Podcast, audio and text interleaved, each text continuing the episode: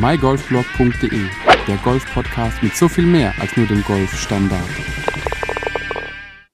Hallo und herzlich willkommen zu dieser neuen Ausgabe des mygolfblog.de Golf Podcasts. In der heutigen Episode wurde ich ein bisschen inspiriert vom Shank.com Podcast. Da hat aktuell der Matthias äh, mit Fred Hofmann einen Gast, der über das Masters 2019 spricht. Fred Hofmann war, glaube ich, wenn ich mich recht erinnere, vier Tage in 2019 auf äh, dem Platz in Augusta, hat dort eben alles miterlebt, was man so miterleben kann, außer auf dem Platz zu stehen. Und da ist mir eingefallen, hey, du hattest doch schon mal jemanden jemanden Interview, den Roman, den Kellergolfer, der den Platz auch kennt. Roman hatte tatsächlich die Ehre, äh, auch bei den Masters zu sein und dazu wird er uns auf jeden Fall noch ein bisschen was erzählen, was den Platz angeht. Das eine oder andere, die eine oder andere Überraschung wird er uns mit Sicherheit auch verraten und daher an dieser Stelle, Roman, vielen, vielen Dank, dass du dir heute die Zeit nimmst und uns einfach ein bisschen in der nachfolgenden Woche von den Masters äh, ja, Insights zum Platz gibst. Ja, vielen Dank, Andreas, für die Einladung äh, und dass du da sofort an mich denkst. Ich bin beeindruckt. Nein, schön wieder hier zu sein. Freut mich. Perfekt. Ähm, ja, wir hatten es ja schon im Vorgespräch, beziehungsweise auch in unserem ersten Interview, in unserer ersten Podcast-Folge, die wir gemeinsam aufgenommen haben, darüber ganz kurz, dass du schon mal in Augusta warst, dass du das ganze Thema ja auch ähm, ja, erleben durftest. Und vielleicht kannst du ein bisschen uns mitnehmen, wie das dazu kam, dass du auch schon dort die Masters gesehen hattest, dass du den Platz auch kennenlernen durftest und äh, wie das ganze Thema so war und was vielleicht auch der Unterschied ist zu damals im Vergleich zu heute, wenn du es nur noch aus dem Fernsehen siehst. Klar, mache ich gerne. Ähm, also die schlechte Nachricht vorneweg, ich, es gibt keinen Vlog von mir von Augusta. Und ich bezweifle auch sehr, dass das äh, jemals nochmal passieren wird, aber man soll ja nie, nie sagen. Ähm, ja, es ist korrekt. Ich war äh, in der Tat äh, zweimal auf dem Heiligen Rasen, einmal als Zuschauer ähm, für die Masters im April 1992, also es ist schon lange her. Ähm, und ja, ich habe auch schon mal gespielt da. Das ist sogar noch ein wenig länger her. Ähm, ich habe tatsächlich die Original-Scorekarte, logisch, die hängt bei mir an der Wand, äh, mal abgenommen äh, und äh, mit Samthandschuhen vor mir liegen. Das war also im März 89. Ähm, und äh, ja, da war ich noch recht klein und äh, die Golfmode war entsprechend furchtbar, aber das soll mal nicht das Thema sein. Ähm, ja, wie kam ich drauf? Ähm, ich habe es damals, glaube ich, bei unserem ersten Podcast schon mal erwähnt. Ich habe einen ziemlichen golfbekloppten Vater. Ähm, der noch lebt äh, und inzwischen auch nicht, kann aber nicht mehr spielen, leider. So, und der war geschäftlich sehr gut verbandelt zu, den, ähm, zu einem Getränkehersteller, der seinen Sitz in Atlanta hat. Und irgendwie kam es eines Tages drauf, er hat äh, eine Möglichkeit, ähm, in Augusta zu spielen, ob ich denn mitkommen wollen würde. Da habe ich dann, glaube ich, überlegt, ja, und habe gesagt, da fahren wir jetzt. da überlegt man nicht lang, ja. Nee, da, äh, er auch nicht. Also es war sein erstes Mal auch für ihn, ähm, diese 89er-Runde. Und das war äh, entsprechend, da, also gehen mir heute noch Gänsehaut äh, runter, wenn wir daran denken, weil es wirklich also ein, ich meine 89, das war nicht mal eben, wir springen in den Flieger, das war noch mit Visa in Amerika und äh, äh ich äh, noch minderjährig und, äh, und so weiter und so weiter. Also es war schon ein gewisser Act. Mhm. Ja, aber ich bin meinem Vater wahnsinnig dankbar und da reden wir teilweise heute noch drüber, ähm, wenn wir dann Masters schauen oder dabei telefonieren, äh, dass man sagt von wegen, ähm, das war, weißt du noch damals und weißt du noch hier und da lagst du doch auch und ach Gott, den habe ich ins Wasser gekloppt und so Geschichtchen. Also das war schon, äh, das war schon äh, höchstgradig spannend und, ein echtes Lifetime-Erlebnis. Spielen noch mehr als Masters gucken, wobei das einen ganz anderen eigenen Charme hat. Mhm. Ist fast schon Story für eine, für eine eigene Geschichte, aber schmeiße ich heute im Laufe des Abends bestimmt noch durcheinander, wie ich mich kenne. Perfekt. Nee, es ist definitiv, kann ich nur sagen, da sagt wahrscheinlich keiner Nein, außer in der aktuellen Lage, dass wir gar nicht rüberkommen können im Jahre 2021. Ob es sich zum Sommer verändert, werden wir merken. Ob wir dann eingeladen werden, wenn dann die Verantwortlichen Augusta diesen Podcast selbstverständlich hören und sich denken, oh, man müsste doch mal eine Folge vor Ort machen, der Roman und der Andreas müssen hierher kommen, dann nehmen wir das selbstverständlich sehr gerne an und werden alles dafür tun, dass wir das auch hinbekommen.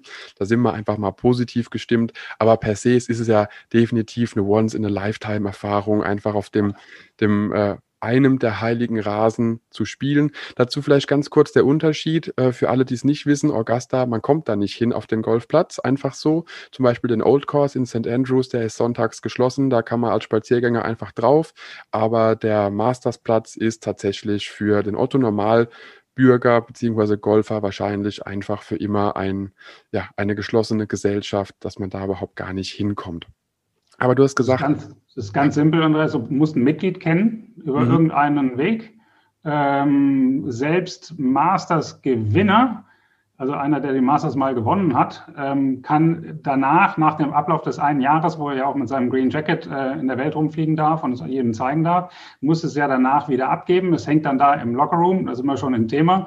Wir waren in dem Lockerroom, sowas selten Cooles. Es ist eigentlich also nicht besonders luxuriös. Es ist irgend so ein Lockerroom, wie man ihn mhm. aus jedem anderen schottischen alten Golfclub auch in Deutschland kennt, mit einzelnen äh, Holztüren, wo die Masters-Gewinner ihre Plakette haben, wann sie gewonnen haben und dann kannst du die aufmachen und da hängen die Green Jackets alle drin. Das heißt, du das kannst also aufmachen, reingucken, aufmachen, reingucken, weil die die nach dem Jahr also wieder im Club abgeben müssen. Krass. Und äh, wenn Sie nochmal spielen wollen, die Masters-Gewinner, müssen Sie dazu auch ein Mitglied fragen. Also selbst die kommen Ehrlich? nicht nur so eben, ich bin mal da, ich spiele mal eine Runde. Da sind die in Augusta, also ehrlich gesagt, leicht bekloppt, ja. Ich würde sagen, also auch wenn die große Katze quasi anklopft und sagt, hey Männers, ich würde gerne mal eine Runde heute, äh, dann heißt das schon. wohl Condoleezza Rice oder jemand anders fragen, den er gut kennt, ob er ihn mitnimmt. Ich sehe die Chancen bei The Big Cat relativ easy. also nicht mal, äh, ja, da sind die so ein bisschen sehr speziell und ganz lustig. Ähm, ja, nichtsdestotrotz, ich kenne, glaube ich, äh, muss ich fairer sagen, so im Laufe meiner vielen Golfjahre, ich glaube, drei oder vier weitere Leute, die Augusta auch schon mal gespielt haben. Äh, mit denen äh, kann man dann sich schön über die War Stories und die Erlebnisse äh, austauschen, kann ich hier sagen. Ein, wird dann ein elitärer Stammtisch. Ja, vielleicht, man müsste einen Stammtisch was machen, ja. Ja, aber das ist schon. schade, wir reden von 89, ich habe es eben erwähnt, es sind natürlich nur analoge Bilder äh, äh damals möglich. Also ich habe ein, zwei Filme verschossen, äh, mhm. mein Vater irgendwie, davon war die Hälfte verwackelt, wie sich das gehört. Also es war noch, äh, als du jetzt sagtest, du wolltest darüber haben, willst ein paar Fotos noch haben oder so, das war also in den Tiefen der analogen Fotografie, in denen ich gerade wühle. Ähm, aber herrlich, also war schon, äh, war auch wieder mal cool, ja, in der Tat. Das ist vielleicht für alle Zuhörer, die äh, nicht wissen, dass es mal andere Fotos wie das Handy oder digital digital gab. Davor gab es noch Papier, auf dem was gedruckt wurde, was in eine Lösung eingelegt werden muss, damit ein Foto entwickelt ist. Und die 36 äh, Filme oder 32 Fotos in einem Film hat man sich tatsächlich sehr, sehr, sehr überlegen müssen, was man knipst. Also mal schnell zehn Fotos, um ja das, das Essen auf Insta posten zu können aus allen möglichen Winkeln, war damals nicht. Da hat man jedes einzelne Foto überlegt, ob man es macht. Und ob es dann was wird, ist die andere Frage. War gesprochen. Da muss ich wirklich dazu sagen, das ist so meine Erfahrung, auch wenn ich mich mit Leuten unterhalte, äh, die den Podcast hören oder auch den Blog lesen oder dann auch YouTube, ähm, auch die, ja, folgen beziehungsweise da kommentieren. Nicht jeder ist, nicht jedem ist bewusst, dass es da eine Zeit auch mal ohne sowas gab. Äh, deswegen erübrigt sich quasi schon fast die Frage, ob du dein Handy mitnehmen konntest damals, weil heute ist ja verboten auf dem Platz, dass man Handys mitnimmt, beziehungsweise eben überhaupt ein, ja, ein Smartphone oder irgendwas. Nur eine Kamera ist erlaubt. Ich denke, das wird damals noch kein Thema gewesen sein. Äh, Handy gab es nicht, also hatte keiner. Ja. Weder aus dem Flight noch mein Vater und ich schon gar nicht. Ich glaube, ich hatte mein erstes Handy 96, so viel zum Thema, ob wir alt sind. Ähm, also ich zumindest. Ähm, so und nee, nee, keine Chance. Also es war eine analoge Spiegelreflexkamera, die dabei war, auch noch richtig mit Transport weiter, weil eine vollautomatische äh, war viel zu teuer damals. Also es war wirklich mhm. noch Ratsch, Ratsch für die Alten, die sich dran erinnern. Aber naja, was soll's. Zeiten haben sich geändert, genau. Waren auch noch alte Bälle damals und so weiter und so weiter, aber das ist äh, ja mit altem. Nein, aber Hickory-Schläger waren es nicht. Also so alt sind wir jetzt auch schon wieder nicht. ich würde sagen, war es der, wie heißt der, der, der Buffler, der Ball oder so, der mit Federn noch gefüllt, äh, gefüllt ist und Lederhaut? Nein, war schon. Nein, es, war ein, es war ein Titles Tour Ballata 100, wenn du es genau wissen willst. Aber oh. äh, nach, fünf, nach vier Loch im Arsch. Entschuldigung, das sollte ich offiziell nicht sagen, aber so ist das es. Darfst du. So Wahnsinn. Perfekt. Ähm, genau, also wir haben jetzt schon mal so einen ganz, ganz kleinen Einblick bekommen, dass du dort warst, dass du die Masters verfolgt hast, aber den Platz auch kennenlernen durftest.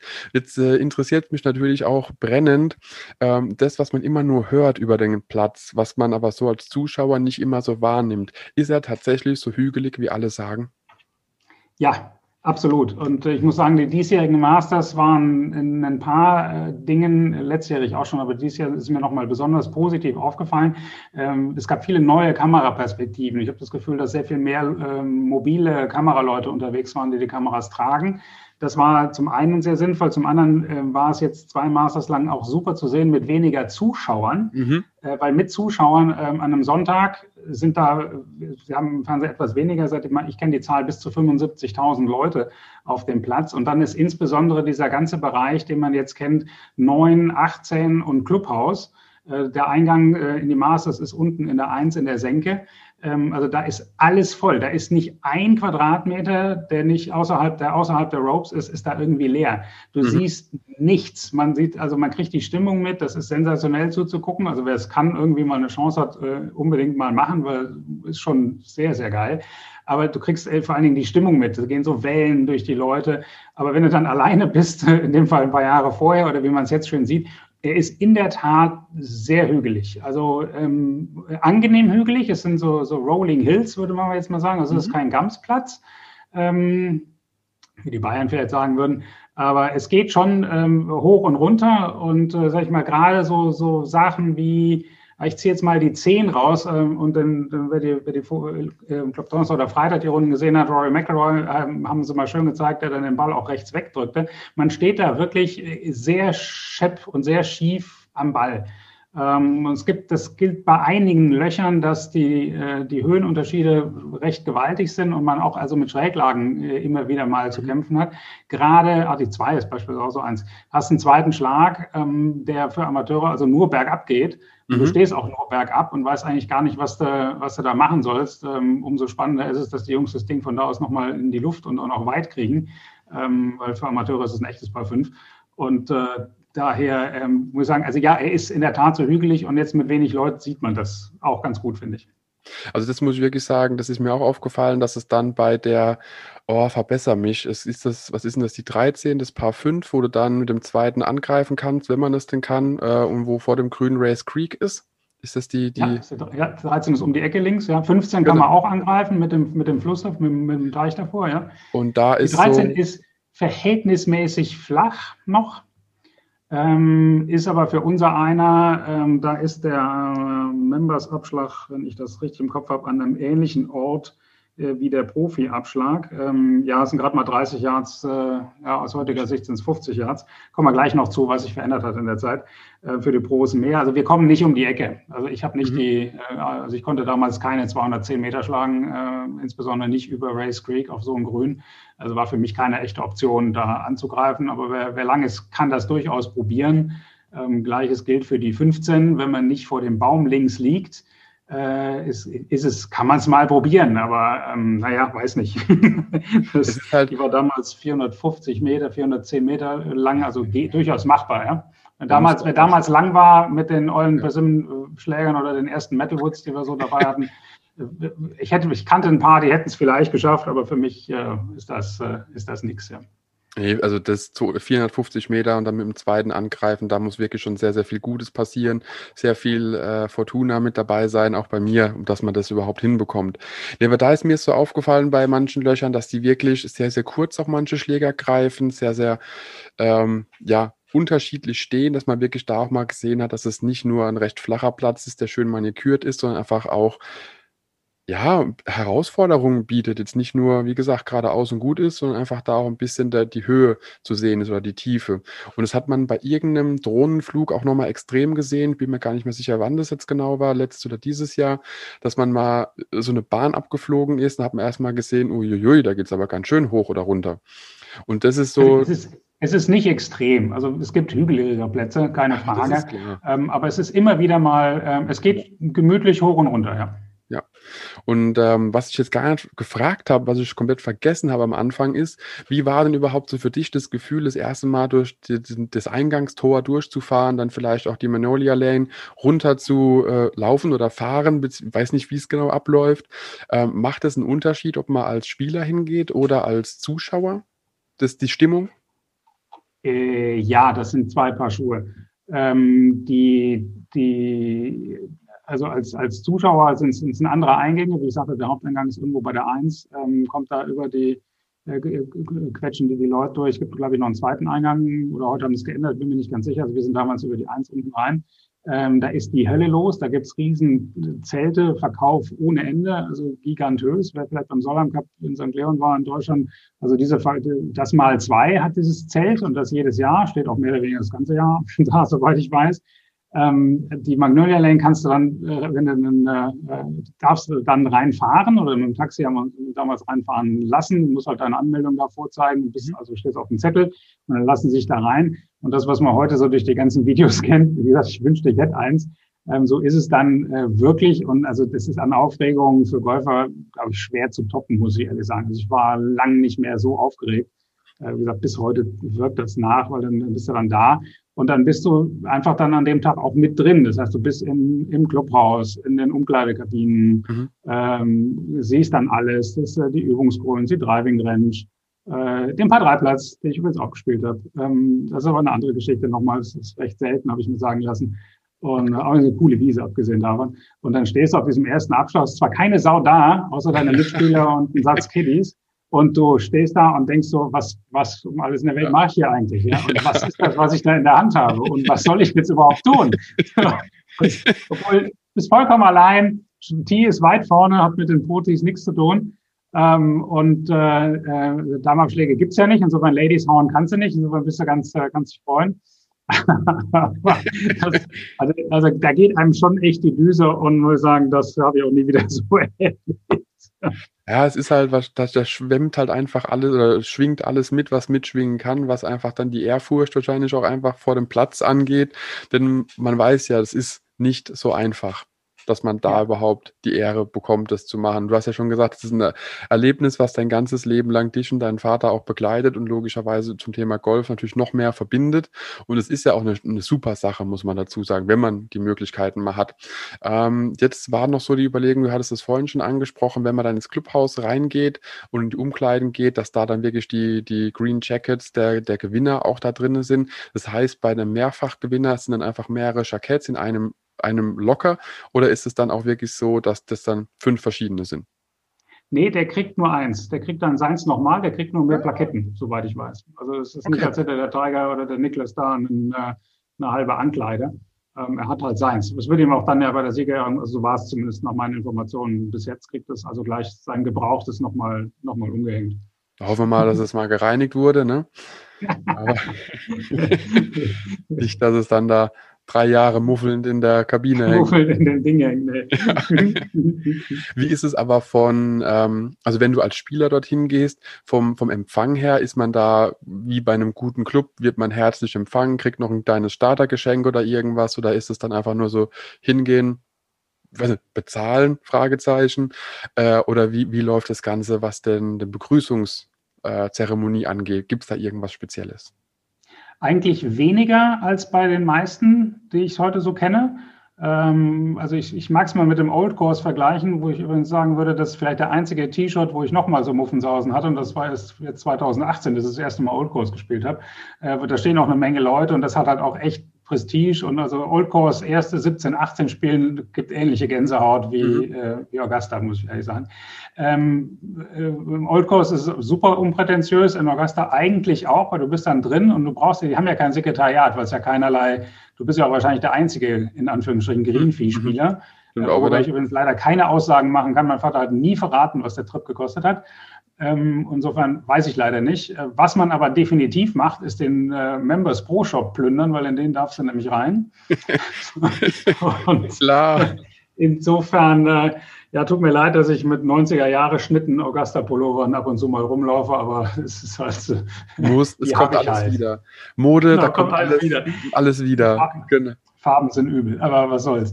Ja, ähm, Gott, das war halt damals so. Also, das also heißt, du. Ich muss sagen, ist völlig unprätentiös. Du triffst dann, du gehst da rein, sagst, okay, da, dann triffst du deinen Member, der führt dich dann auch rum und so, dann kannst du dann irgendwo einen Kaffee an der Bar nehmen. Alles nichts, was jetzt irgendwie nicht woanders auch wäre. Und dann gehst du halt ans Tee, da warten deine Caddies. Ähm, damals noch Original-Caddies, die übrigens das ganze Jahr diese weißen Dinger tragen. Also es sind die gleichen Caddy-Bips und Anzüge äh, Jahr ein, Jahr aus. Und ähm, äh, sind halt alles Locals, die sich super auskennen. Und dann, mhm. äh, ja, und dann geht's, geht's los. Man ist auch, der Platz war, ist auch logischerweise recht leer, weil ja keine Sau da ist. Ähm, ja, ein paar Sachen noch zum Platz, die so wirklich auffällig sind. Also die mhm. Insights, äh, er ist nicht schwer. Das mag manche äh, überraschen. Also Äh, ja, was heißt, ist nicht schwer. Ich sage gleich, was ich gespielt habe. Ich habe es ja nur rausgefunden. Aber also an sich ist also man verliert keine Bälle, lass es mich mal so sagen. Also aus, wenn du die Dinger nicht in den Teich haust, äh, sind sie nicht unbedingt weg, weil zwischen den Bäumen er ist arig, ist arig manikürt. Äh, das, das muss man ihm schon vorwerfen lassen. Es macht ihn zwar sehr fotogen, auch fürs Fernsehen, aber ist im Prinzip ja kein Raff. Also wenn ihr ihn nicht wirklich in den Tiefen äh, den, der Rhododendronbüsche oder halt in den Teichen äh, zerlegst, ist er, musst du dir schon echt Mühe geben, das Ding rauszu, rauszuhauen. Äh, der Platz lebt halt äh, von, von den Grüns. Ich glaube, dazu kommen wir sicherlich, äh, Mit sicherlich gleich noch. Genau. Ja, so. Und insofern ist er für, für die, die Members Tees damals waren, warte mal, 6250 Yards. Das ist nicht lang. Also das sind 5.500 Meter. Das, äh, oder fünf, was kommt raus? Irgendwas in dem Dreh. Mag sich jeder selbst ausrechnen. Ähm, ist nicht allzu lang. Also er ist durchaus echt spielbar. Von den normalen Members Tees ist das, ist das machbar. Dann noch direkt eine Frage, bevor wir auf deinen Score eingehen. Ähm, du hast Ach, gesagt gehabt, ja, ja, ja, da kommst du nicht drum rum. Äh, die 120 wollen wir hören. Auf jeden Fall nein. Ähm, sieht der Platz wenn du dort einfach spielen gehst, genauso aus wie im Fernsehen? Das heißt, du hast dort die Kiefernadeln unter den Bäumen wunderbar verteilt oder ist das alles dann eher nur für die Masters und für die Optik? Ähm, es ist absolut 100 Prozent so, wie man es jetzt aus dem, eigentlich wie jetzt zu Corona-Zeiten kennt, ähm, also mhm. ganz ohne Zuschauern allerdings. Äh, es hat überall die Kiefernadel. Augusta tut praktisch nichts während des Jahres, außer sich auf die Masters vorbereiten, ähm, hat man so manchmal das Gefühl. Okay.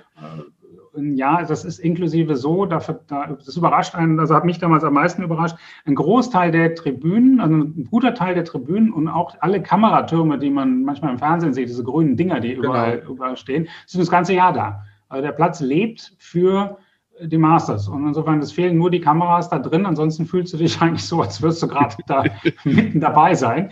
Ähm, das irritiert am Anfang ein bisschen, weil die halt echt überall stehen. Und äh, ähm, ja, also das ist, äh, aber ist, der Rest ist so. Die Grüns sind ein kleines Ticken langsamer, haben wir uns sagen lassen. Mhm. Ähm, aber ich glaube, dass äh, die spielen, ja, die spielen, glaube ich, ein Stim von elf normalerweise, was auch äh, viel zu viel ja, ist. Gesagt, du willst ja noch zu meinem Score später kommen, dazu in der Tat. Ähm, aber nee, nee, ansonsten ist der Platz eigentlich eins zu eins so, wenn man draufkommt, spielt man ihn so, wie es bei den Masters aussieht.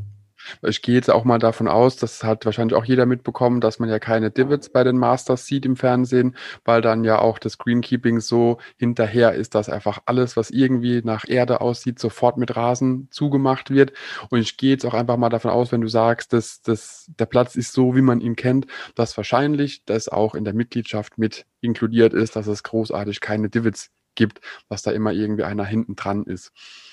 Oder hast ja, du. Das sind die Caddies, ja, ja, die, das, das machen, aber das lösen die, die guten Plätze heute eigentlich äh, fast alle, dass entweder abends da einer drüber, eine, eine Horde Leute drüber rennt, auch nach Turnieren und da alles äh, die Divots aufsammelt, die Dinge alle, den Rest, also geschlagene Divots, die Rasenstücke aufsammelt, mhm. entweder wieder einsetzt oder gleich mit Sand zumacht oder dass das dann Caddy macht oder auch wieder da, anders in Schottland, wenn du keine Divots haust auf dem steinharten Boden, brauchst du auch nicht viel ausbessern. immer der Unterschied einfach von, von Platzart, was dann einfach die Eigenheiten wieder sind. Äh, ja, du hast jetzt schon gesagt gehabt, schon mehrfach erwähnt, was ist denn nun dein Score? Ja, mein Score, ist, ich hatte damals ein Handicap von, wenn ich das richtig deute, von äh, 15.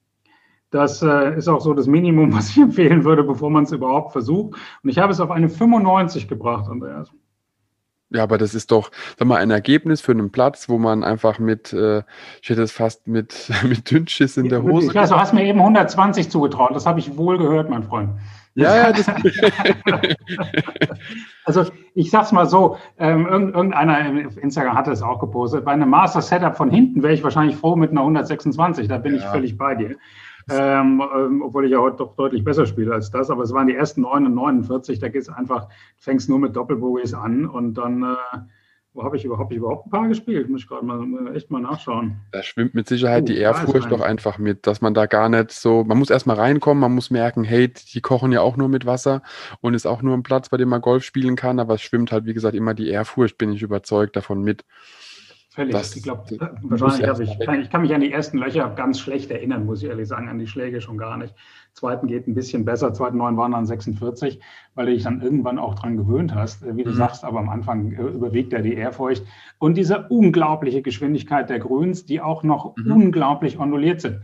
Also das ist eine Sache, die man äh, im Fernsehen noch fast schon zu wenig, ja, aber dieses Jahr hat man es ganz gut mitgekriegt, aber die Fahnen standen ja auch an wirklich echten Assi-Positionen äh, gerade auf den ersten neun. Und man hat ja in den letzten Jahren auch sehr viel mehr erste neun gesehen. Das war früher in den Übertragungen, die fingen ja erst auf den zweiten neun an, war eigentlich ein bisschen schade, weil die ersten es durchaus in sich haben. Also mhm. gerade für Amateure sind ein paar echt schwere dabei.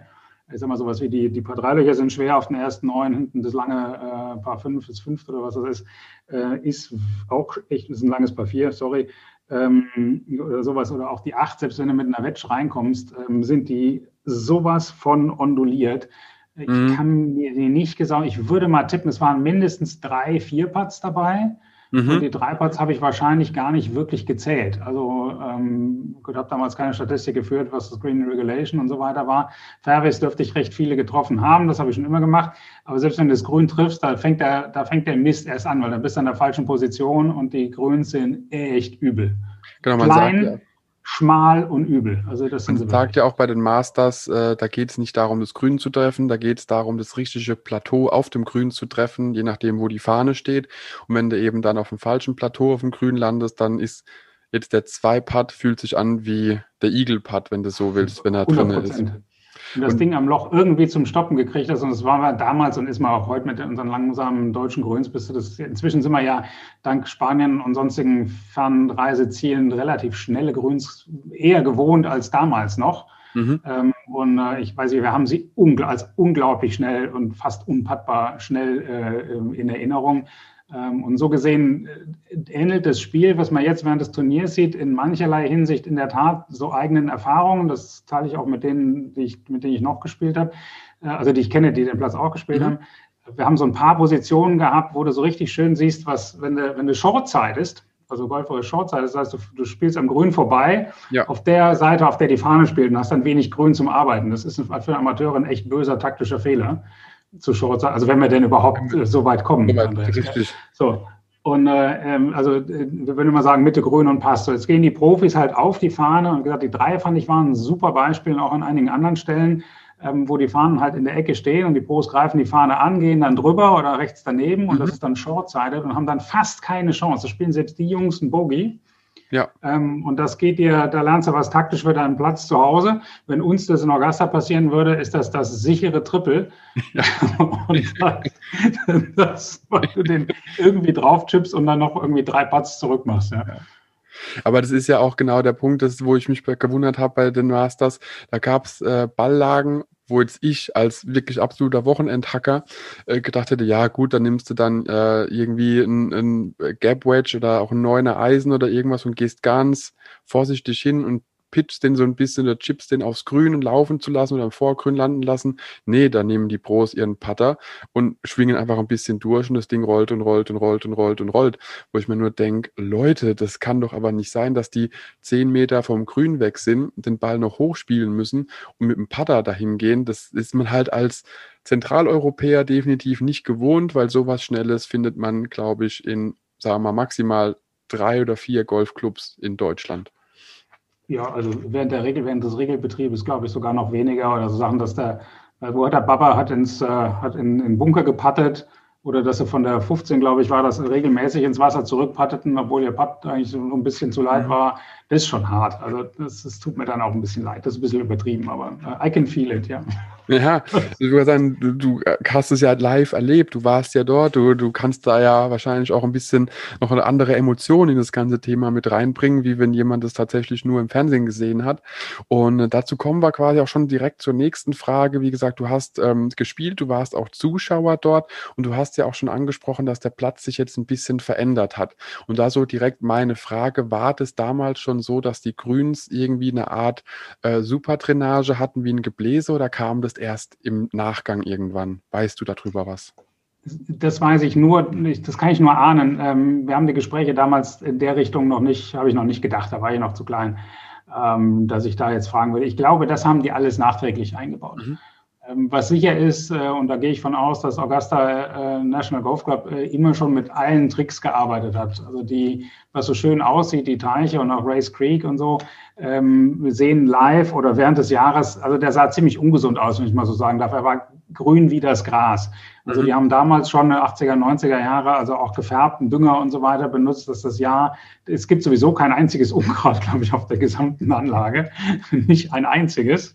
Ähm, und äh, da, ich will da nicht, will da nichts vermuten oder mutmaßen, aber ich glaube, die hauen da schon drauf, was geht. Hauptsache der Platz sieht danach äh, so aus, wie aussehen, wie aussehen soll, ohne Rücksicht auf Verluste. Also, ich habe es nur das, einmal äh, irgendwo auf, frag mich nicht, ob das ein YouTube-Video war, auf irgendeinem sozialen Kanal, keine Ahnung. Man sieht nur jemanden, der einfach über den, äh, über den wirklich braunen Augusta-Rasen drüber geht und irgendwas Grünes drauf sprüht. Jetzt weiß ich, dass es ja auch so grüne, äh, wie nennt man das, so Hydrokulturen fast, weiß nicht, wie ich es nennen soll. Das ist ein Gelee, in dem Rasensamen drin sind, das man auch äh, in, bei Städten und Gemeinden nutzt, um einfach Rasenflächen neu anzulegen, ohne da jetzt jeden Tag drüber mit, mit dem äh, Wasserschlauch drüber gehen zu müssen, weil einfach da so eine Hydroschicht ähm, die die Pflanzensamen umgibt. Es kann sein, dass das einfach das Bermuda-Gras war, was da anscheinend irgendwie gesät wird oder übersät wird, bin mir nicht mehr sicher. Die haben da ja, glaube ich, zwei verschiedene Grassorten im Jahr.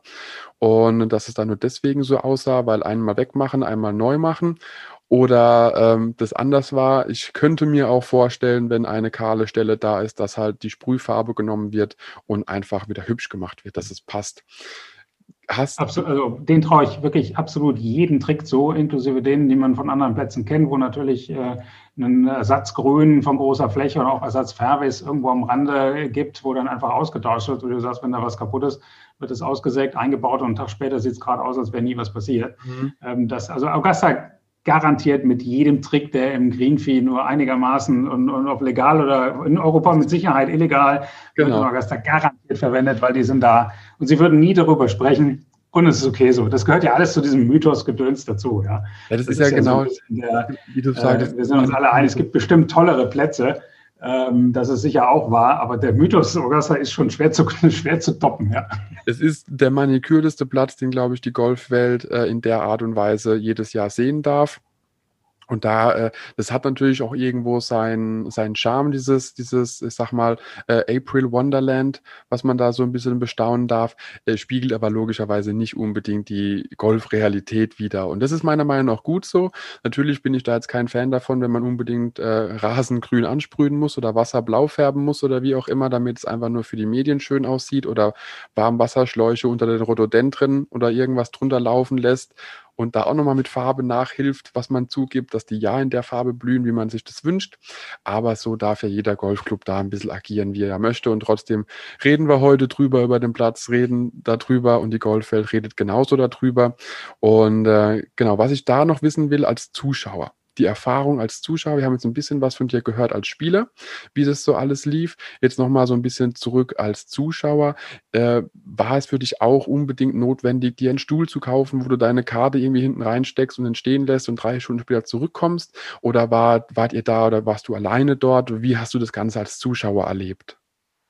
Das mit den Stühlen war damals noch gar nicht so üblich. Ähm, insofern äh, kann ich das nicht sagen, hätte ich wahrscheinlich sonst gemacht. Ähm, was leider bleibt, wie bei allen Turnieren, wo sehr viele Leute auf relativ kleinen äh, Orten, also die, es wollen ja alle sitzen an der 18, mhm. es wollen alle sitzen am, am irgendwo rund um, rund um Amons Corner, Corner ja. wobei da die Plätze echt begrenzt sind, weil es ist ein recht für, für die Spieler, also die Pros, ein recht einsamer Ort, weil ähm, die hören ja äh, wenn du von der 11 runterkommst, Richtung, also Richtung Grün, sitzen die Leute da rechts hinter dem 12. Abschlag. Und dann sitzen die auch nur da am Waldrand weiter. Dann fällt der Teil von der 13 im Wald weg, größtenteils, und dann sitzen sie da wieder 13, 14. Und die sind also da hinten, der Abschlag und so weiter, da gibt's keine, keinerlei Tribünen, keinerlei Zuschauer. Also die, die 12 äh, und Abschlag 13 ist einfach leer und ist einfach nur schön. Ist wirklich also eine traumhaft schöne Ecke mit den Rhododendron und so weiter. Ändert nichts daran, dass das 12. echt ein kleines, ein kleines Drecksloch ist. Echt assi mit dem kleinen Grün ähm, und so. Aber es ist wirklich, wirklich schön. Und insofern, da sind also keine Leute. Und wenn du da sein willst, genauso wie an der 16 zum Beispiel, ähm, hinter der 16 brauchst du gar nicht zu probieren. Auch links von der 16, da wo sonst keiner hinschlägt, also mein Vater, ähm, da kann, muss halt, der hat wirklich links, der hat den rübergehuckt auf, über diesen Teich, haben es kaputt geladen. Da gibt's ein Bild von, äh, wie er von der anderen Seite einen recht ungewöhnlichen äh, Winkel ins 16. Grün mit seinem zweiten wohlgemerkt hat. Ähm, also da musst du sehr früh sein. Das soll heißen, mindestens zwei Stunden bevor der, vor deinem Flight oder der erste Flight ankommt, auf die letzten musst, musst du eigentlich morgens hin. Und das habe ich damals so ein bisschen, eigentlich fast ein bisschen schade empfunden, auch wenn es, wie gesagt, da dazugehört. Ich laufe eigentlich gern mit äh, bei Turnieren. So bei den Ryder Cup oder sowas laufen, wenn es geht, irgendwie mitlaufen.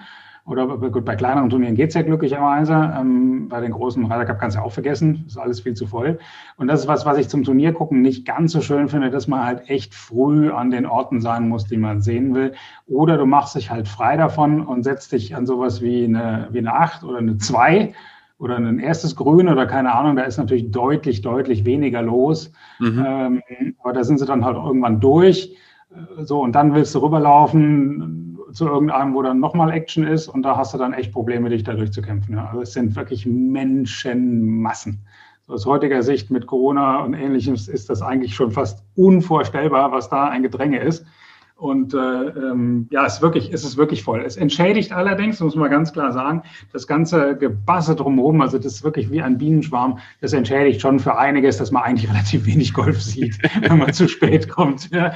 ja. deswegen fand ich das letztes Jahr auch gar nicht so verkehrt, dass man wirklich den Platz mal sieht. Du hast ja auch schon gesagt, auch dieses Jahr mit dem, dem sehr limitierten Zugang für Gäste, dass man da noch mal so, so ein bisschen eher was von der Landschaft auch sieht und nicht nur Menschenmassen, Fairway Menschenmassen. Das ist so das, das, wo ich sage, da hat Corona uns Zuschauer nochmal einen anderen Blickwinkel auf den Golfplatz gegeben, den man so in der Art wahrscheinlich noch nie gesehen hat und nie wieder sehen wird, je nachdem, wie das ganze Thema weitergeht. Aber es ist, ja, kann ich mir sehr gut vorstellen, es ist halt ein Highlight für viele.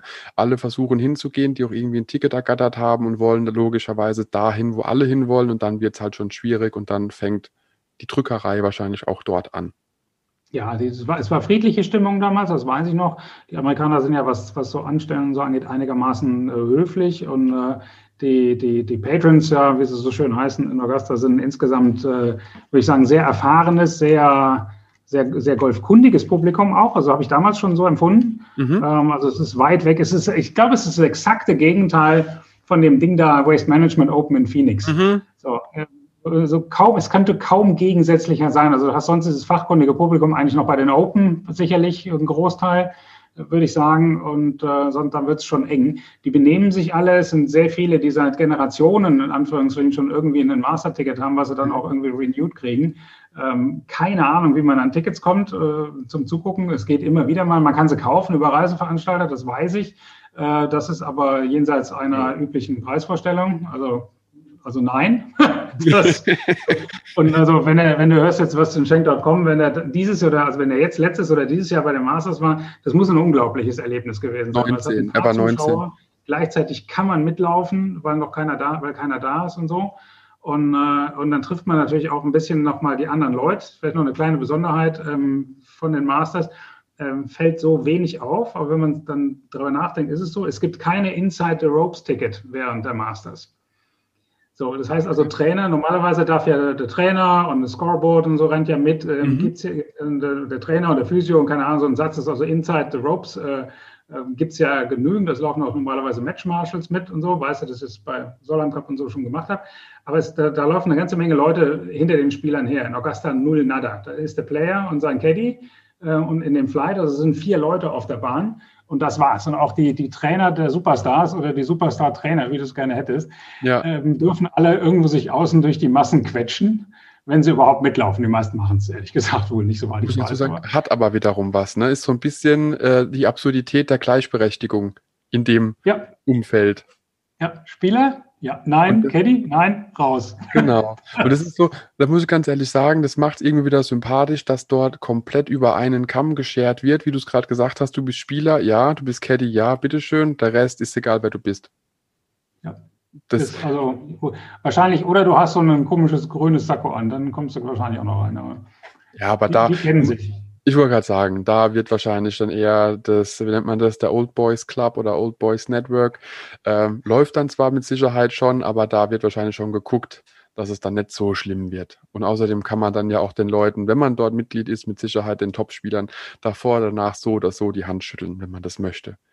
Da gibt es wahrscheinlich. Da, ja, da gibt es diese, der, wenn du da hinkommst, ja, wenn du dich, wenn du genügend Ellenbogen hast, kommst du da vielleicht irgendwo dran, ja.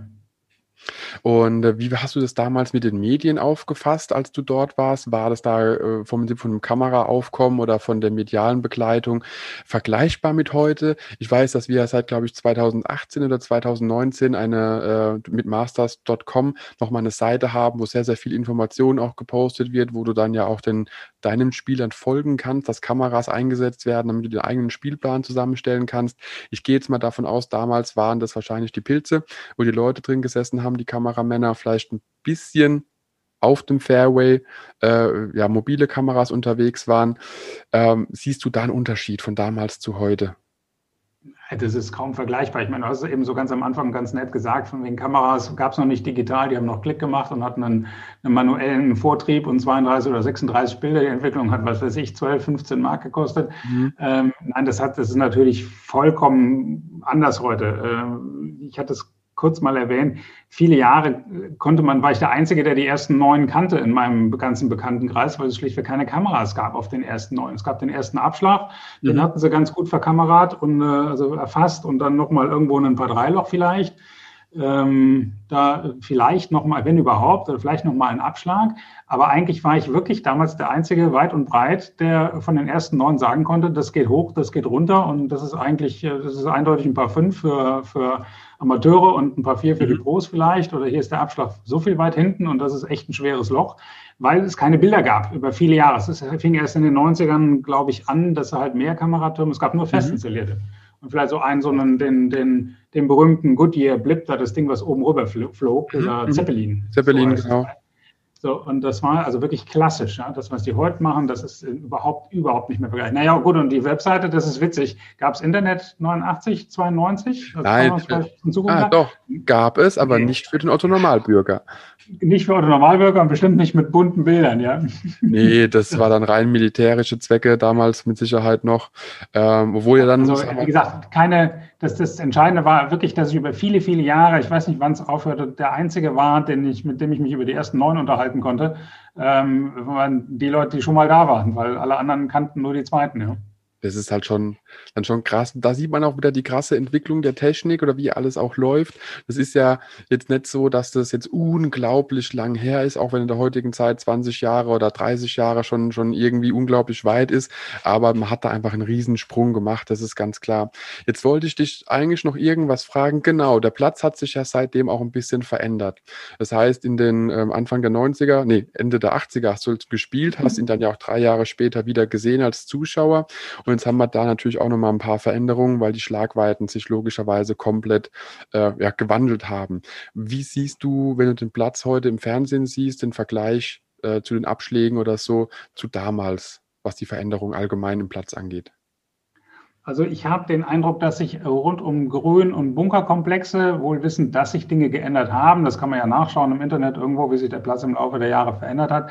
Ähm, ich glaube, dass die aber recht subtil und sehr vorsichtig gemacht wurden, um den Originalcharakter des Platzes äh, weitestgehend zu behalten. Soll heißen, die Grüns haben die Ondulationen, die schon immer da waren. Es sind alles die, die klassischen äh, äh Orgasta-Probleme, wie die, wie, die, wie die Wellen, die man auf den Grüns hat. Mhm ähm, so weiß ich, diese 14er von Loch 14, die Welle, die echt super übel ist oder auch an 17 oder ähnliches. Also das, ich glaube, das Charakter, sie haben ja umgebaut, weiß ich, aber es hat sich nicht so verändert, dass ich sagen würde, krass.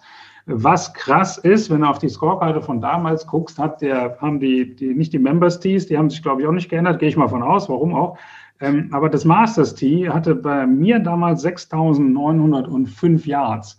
So, mhm. ähm, heute sind wir bei 7425, 500 Yards mehr, Ach, 520 Yards mehr, 450 Meter länger als damals.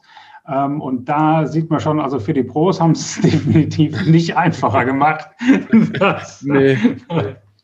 Aber es passt sich ja an. Also das ist ja irgendwo, muss ich sagen, ich bin kein Fan von diesen Weitenjägerei im Golf, aber ähm, es passt sich dann ja auch in, bei so einem sehr traditionellen und wahrscheinlich auch eher klassisch eingestellten Club logischerweise dann auch an, dass wahrscheinlich die Bunker, die damals schon ein Risiko für die Pros waren, äh, wahrscheinlich heute immer noch ein Risiko darstellen, bloß der Abschlag ist weiter nach hinten versetzt. Oder siehst du da Unterschiede zu dem, was ich vermute? Ähm, also ich glaube, dass, dass äh, du müsstest Augusta, um es wirklich wieder schwer zu machen, gerade um die Bunker ins Spiel zu bringen, so weit kannst du die Abschläge gar nicht mehr nach hinten setzen. So viel Fläche haben die gar nicht. Ach, krass, ähm, also ich, ich, zufällig weiß ich äh, gerade aus, aus diesem Jahr, äh, dass sie versucht haben, Gelände am, hinter dem 13. Abschlag, hinter dem 12. Äh, grünen 13. Abschlag, da noch ähm, Gelände zu kaufen, um den 13. Pro-Abschlag, wenn es geht, nochmal zurückzusetzen. Es mhm. geht aber nicht, weil dahinter ist ein Golfplatz, äh, der nächste. Das soll auch schön sein, das war aber nie.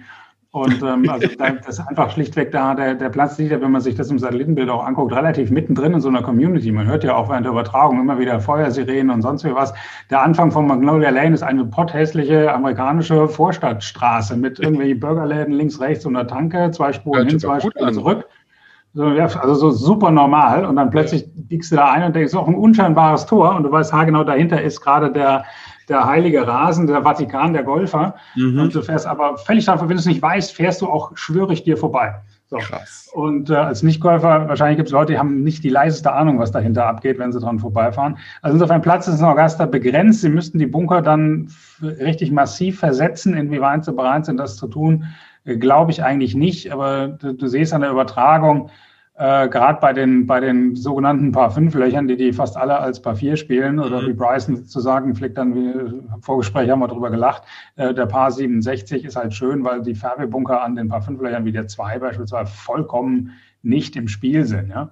Bei anderen Löchern haben sie es geschafft. Ich sag mal, der, der Hideki lag an der, an der 5 in dem ersten Färbebunker. Da möchtest du auch nicht drin sein, weil die sind tief. Mhm. Ähm, aber sonst sind die Bunker eigentlich, manche grünen Bunker sind im Spiel, aber die Färbebunker sind in der Regel nicht im Spiel, weil die Jungs da inzwischen einfach drüber hauen. Und das wird auch so bleiben. Schätze ich, weiß ich nicht, keine Ahnung, was sie sich anfallen lassen. Es ist aber die Frage, Finde ich das schlimm? Muss der Platz so schwer sein, dass die irgendwie fünf über Paar spielen? Ähm, also ich finde gerade im Thema Augusta, sonst bin ich da ein bisschen skeptisch, äh, kommt drauf an, sage ich normalerweise, wenn es um Länge geht. In dem Fall sage ich, naja gut, um Gottes Willen, dann müssen wir uns halt an minus 20 gewöhnen, was der Dustin da letztes Jahr gemacht hat. So, und äh, der Platz ist schwer genug, wenn es ein bisschen windet oder die Grüns sehr hart und sehr ausgetrocknet sind. Das sind halt die Ergebnisse, sind halt dann für alle leicht, in Anführungsstrichen. Mhm. Aber wir haben gesehen, der Platz ist jetzt so lang, dass leider, leider, leider die alten Herren ähm, doch jetzt Schwierigkeiten kriegen. Also der, gut, Langer war nicht fit, das ist in Ordnung, schade eigentlich. Ähm, aber du merkst, dass so ein Langer und ein Ola Sabal, die früher sicher nicht kurz waren, jetzt einfach da keine Chance mehr haben. Und, aber ähm, trotzdem äh, ist am Ende das Ergebnis auf der Scorecard die entscheidende Nummer. Und da sieht man ja auch den Unterschied zwischen einem Langer und einem Bryson, äh, was am Ende auf der Scorecard stehen kann. Das war jetzt, Letztes Jahr insbesondere, da hatte ich genau. schon typische Freude, ja. Das war das, wo ich mir immer wieder dachte, und gerade letztes Jahr die Masters, und das muss ich jetzt einfach noch bringen. Wenn ich mich recht erinnere, war Abraham Anser und Bryson DeChambeau in einem Flight, haben nebeneinander gespielt. Du siehst dieses, ich weiß es nicht, 110 Kilo Muskelmensch Monster Bryson und siehst diesen 60 Kilo Abraham Anser. Äh, beide am selben Abschlag. Bryson haut das Ding links hin und fragt, ob der Ball verloren ist, muss er dann zurück und nochmal einen Ball schlagen und siehst Abraham Anser, der einfach 10 Meter kürzer kürzer ist, aber halt ein Drittel von der Masse eines Brysons ist und einfach nur einen sauberen Ballkontakt generiert und damit eben die Länge hinbekommt. Und das ist das, wo ich immer wieder frage, muss es denn Kraft sein? Nein, mit Technik und äh, ja, einem Schwung anstatt einem Schlag oder wie man es sagen möchte, dass eben Rhythmus da ist und kleiner Treffmoment und Lag, dass man trotzdem seine, keine Ahnung, 280 Meter schlägt im Schnitt anstatt halt 290. Ob man das ähm, ja, bin ich, bin ich bei dir. So lustig ich Bryson finde, ich finde das für einen Golfsport ist ja nicht uninteressant. Ähm, hat mit meinem Spiel nun gar nichts zu tun, aber ähm, und mit vielen anderen auch nicht. Er hat ja auch mal eine Runde mit dem Bernhard gespielt, äh, langer in den Masters und Bernhard mhm. steht da mit irgendeinem Hölzchen und Bryson mit einer Wedge oder so ähnlich. Ist sowas wie, als wenn wir beide Andreas mit Martin Borgmeier spielen ähm, mhm. oder mit dem, mit dem Mario Fuchs. Also da wird es übrigens noch einen Vlog geben jetzt dieses Jahr. Ich gegen Mario auf seinem Heimatplatz. Sehr Juhu, schön. Also wie es sich anfühlt, 50 Meter kurz gelassen zu werden mit einer Hedge. shorty, shorty. Jedes Mal. Ähm, aber ich habe was, was Lustiges, Altes gefunden die Tage, und zwar als der John Daly. Die alten ja. Hörer werden sich erinnern. Die neuen auch, äh, auch der ist wieder voll im Kommen. Also was, was die sozialen Medien angeht, ist der voll im Kommen, voll da. Und da gab es einen Bericht, ich meine, es wäre im Golfjournal gewesen, wie John Daly den, den Augusta auseinandernehmen könnte.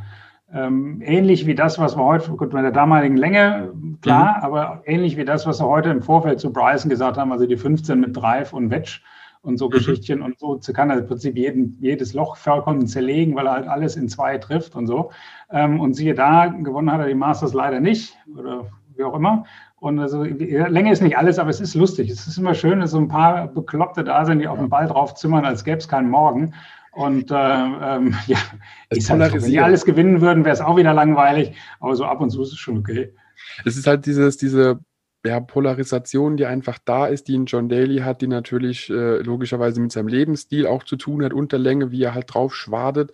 Und äh, natürlich bei Bryson dasselbe Spiel, dass das einfach eine andere Art von Golf ist. Und so wird es auch in, keine Ahnung, 10, 20 Jahren oder auch noch früher oder später, je nachdem, wieder irgendeinen, äh, ja, ausschlaggebenden Punkt geben, dass jemand komplett Golf äh, ja, ich sag mal, nicht, nicht neu interpretiert, aber anders interpretiert, anders an die Sache rangeht, was da dann noch möglich ist, werden wir wahrscheinlich abwarten müssen. Ich werde es nicht sein, davon bin ich recht überzeugt, dass ich da irgendwo äh, noch eine Transformation hinlege in der Richtung. Ich gehe mal aus, du auch nicht. Äh, bin ich mal so frech. Aber ja, irgendwas wird kommen und so wird es einfach auch immer sein. Es ist ja auch okay. Fortschritte sind äh, ja immer da, überall da und so wird es auch da einfach irgendwas geben. Und wenn sie irgendwann sich einigen, dass man äh, nur noch ein Ball spielen darf oder irgendwie, dass es dann vergleichbar ist, dann ist es halt so. Trotzdem wird es unser Spiel wahrscheinlich weniger beeinflussen, wie das, was man im Fernsehen sieht. Meine Meinung. Boah, was ein, was ein Schlusswort. Und Hauptsache, wir hören dann noch deinen Blog, du, deinen Blog. Das äh, werden wir sehen, werden wir merken. Wenn nicht, bei Episode 1 vom, äh, beziehungsweise bei Folge 1 vom bei Golfblog Podcast kann man immer wieder von vorne anfangen, so was man Netflix-Bingen macht. Wenn einem eine Serie gefallen hat, kann man logischerweise auch den Podcast von neuem durchbingen und ihn sich von Anfang an anhören. Da wird noch hoffentlich noch viele, viele äh, ja, Aufzeichnungen beziehungsweise auch Folgen erleben. Roman, gibt es noch irgendwas? Was du zum Thema äh, ja, Augusta sagen möchtest. Habe ich noch irgendwas vergessen zu erwähnen, was noch wichtig ist? Äh, ja, die Essen und Trinken ist in der Tat so billig, wie sie alle tippen. Äh, nein, eigentlich nicht. Also es war jetzt, äh, es war, war, war, schön, hat Spaß gemacht, mal über die alte Zeit und, und so persönliche Erfahrungen da ähm, zu berichten dank Social Media, muss ich sagen, äh, Blogs, Vlogs, äh, Coverage on, äh, auf allen Social Media Kanälen, ist man, finde ich, heute näher ran, näher dran mhm. als damals. Auch die Übertragungen sind besser geworden. Es macht den Platz so ein bisschen greifbarer, ähm, zugänglicher, ähm, ohne, glaube ich, dass er bis jetzt seinen Mythos verloren hat. Insofern, äh, ja, es bleibt was Besonderes, ihn mal gespielt zu haben, aber inzwischen kennt ihn, gibt bestimmt Leute, kennen ihn anhand der Übertragung inzwischen besser als äh, ich, der ihn mal gespielt hat. Ähm, macht nichts, ist, ist eines dieser Once-in-a-Lifetime-Geschichten, wie wir eingangs sagten. Und äh, nee, ist schon genial. Es hat seinen Motors. Man kann darüber streiten, wie man den Platz findet oder, oder auch nicht und wie man ihn zerlegt oder auch nicht, ob er fair ist oder nicht und so weiter und so weiter. Aber ähm, ja, er hat seinen Mythos seit vielen, mhm. vielen, vielen Jahren. Das wird wohl hoffentlich auch noch so bleiben. Es bleibt ein super Major. Äh, auch das wird so bleiben. Und äh, naja, mal, mal, schauen, was sich noch ändert, was für Gestalten wir da sehen werden, über die wir dann die nächsten Jahre sprechen können. Richtig. Wenn du jetzt aber so, so zum Abschluss nochmal überlegen müsstest, äh, ist er unter den Top 5 der Plätze, die du erlebt hast, jetzt mal abseits von, von dem Mythos? Oder ist das das, was es ausmacht? Oh wow, das ist eine Oh, das ist eine der besten Fragen zum Schluss. Ähm, der Mythos tut sein Ding zur Sache. Mhm. Ähm, zu den Top 5 Plätzen, glaube ich, wenn du nur Platz gucken würdest, wenn du ihn nicht kennen würdest, wenn du nicht wüsstest, was es ist mhm. und wo es ist, was schon nicht klappt, weil man den Platz halt omnipräsent ja, medial klar. vor Augen hat. Äh, ähm, wie gesagt, kennt jeder. Jeder kennt inzwischen jedes Loch, jedes Grün, jeden Bunker. Ähm, vom Platz her eigentlich nicht. Äh, er ist oldschool, er hat zu viele Flächen, er ist eigentlich so recht sehr, sehr manikürt. Wie gesagt, ich stehe ein bisschen mehr auf so ein bisschen, ein bisschen urigeren Kram, ähm, wenn es so ein bisschen was, äh, was original noch ist. Ähm, mhm. Aber das ist der, der Style der Plätze.